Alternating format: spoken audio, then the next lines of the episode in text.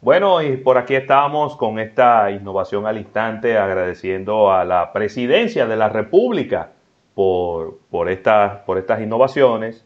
Y, la verdad, Rafael, sí. que, eh, bueno, se sigue cada vez, eh, estoy, he estado leyendo, pues de verdad que muchas informaciones relacionadas con estos nuevos dispositivos que se, que se han lanzado, eh, tanto por parte de la marca Huawei, pero también por parte de, la marca Samsung y algunos otros que quizás no reciben pues tantísima eh, publicidad, pero sí eh, pues que se están presentando y que se están, y que se están enviando. Pero quiero enfocarme en este momento en esta aplicación Zoom y más adelante eh, pues, que nuestro compañero Isaac Ramírez pues, nos, nos aporte un poquito, porque es una aplicación que la verdad se está usando mucho en este momento y ahora sale a relucir que supuestamente tiene unas brechas de seguridad.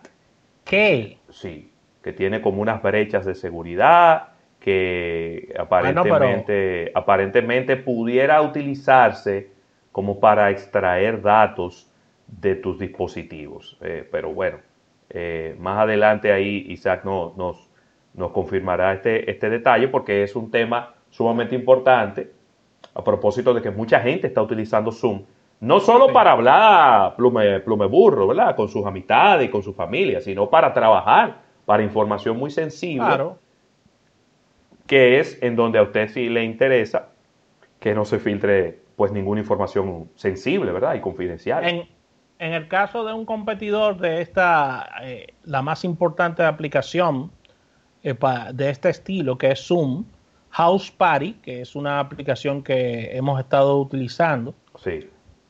se, se dijo también, se lanzó el rumor de que tenían unas brechas de seguridad y de que había sido hackeada, y los ejecutivos respondieron que ellos pagaban mil millones de dólares a quien pudiera demostrar que ellos tienen una brecha de seguridad. Así mismo. Esa es una excelente manera de salir al frente de, estas, de, estos temas. Eh, así que, nada, a tener cuidado con las, con las aplicaciones que usted utiliza, eh, siempre eh, solicitándole y requiriéndole que la descargue, que no instale nada fuera de su tienda de aplicaciones, eh, que obviamente todos los, dueños o los propietarios de la tienda de aplicaciones, como el caso de Apple, de, Google, del mismo Huawei, siempre le pasan, eh, pues, vamos a decir que una, un filtro. Y ahí usted quizá está un poquito más cubierto que si usted instalara una aplicación que, que le mandaron y le dicen, Instálate eso. Está, bien, está, bien complicado. ¿eh?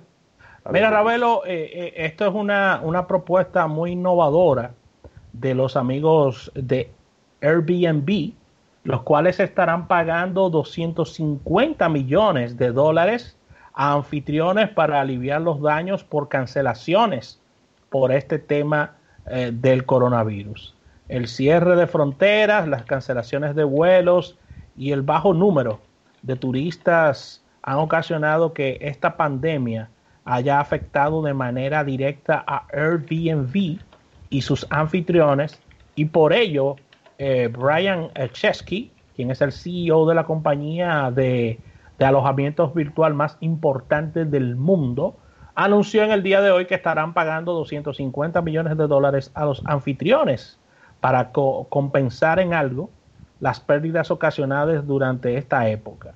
Mientras que aquellos sean eh, anfitriones eh, con mejor puntuaje, esta plataforma tendrá eh, acceso de fondos de apoyo por unos 10 millones de dólares y dicha cantidad fue reunida entre los ejecutivos de la compañía y empleados para compensar a los anfitriones.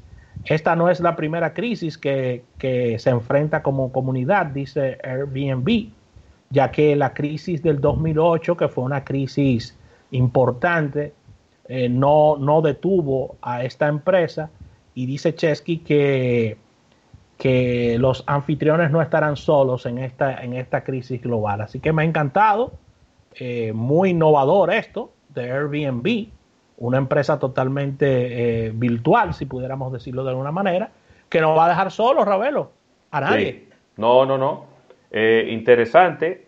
fíjese cómo Airbnb, que es una empresa que vamos a decir que dentro de, dentro de esta situación es una empresa que va, está muy favorecida porque no tiene grandes cantidades de empleados, no tiene grandes, grandes eh, costos fijos ni demás, pero hay mucha gente que se había refugiado en, este tipo de negocios y que estaba sacando muy buen dinero, que lo utilizaba para, pues para, para mantenerse y ahora con todo este tema y que prácticamente el turismo en el mundo ha colapsado, eh, pues obviamente mucha gente que está pasándola muy mal y que se sostenía con los alquileres de sus viviendas a través de esta aplicación que ha, revolucionado el mundo del alojamiento.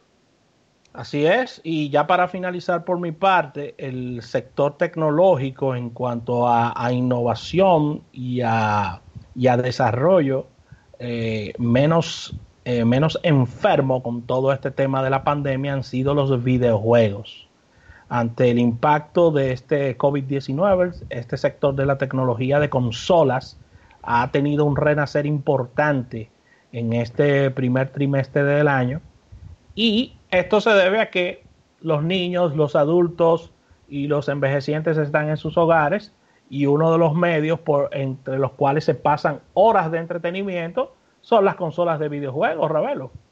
Así que el consumo de videojuegos en los hogares ha crecido, según este, este informe de estatista, de en un entre un 50 y un 60%. Wow. El consumo de videojuegos en los hogares. Pero mucho. Así que también las compras no le han ido nada mal, aunque hay muchas en espera.